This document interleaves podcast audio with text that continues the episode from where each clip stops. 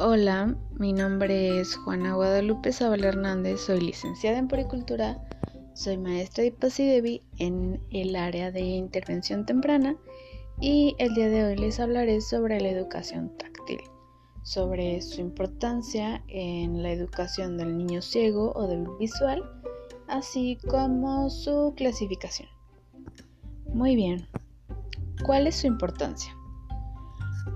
Como sabemos, las experiencias táctiles son esenciales en la educación de cualquier niño. Mm, nos ayudan al logro de un desenvolvimiento adecuado de todas sus áreas de desarrollo, la afectiva, la sensorial, la intelectual, la motora. Y en el caso de los niños ciegos o débiles visuales, toma una importancia aún mayor al ser el tacto la principal vía de acceso al mundo externo. Es muy importante enseñar al niño ciego a tocar y que eso le sirva para relacionarse con el entorno y consigo mismo. Hay que tener bien claro que es una textura. Una textura se refiere a la sensación que produce al tacto el roce con algún objeto, con algún material. Y pues el sentido del tacto es el encargado de decodificar esa información. Las texturas se dividen en dos ramas.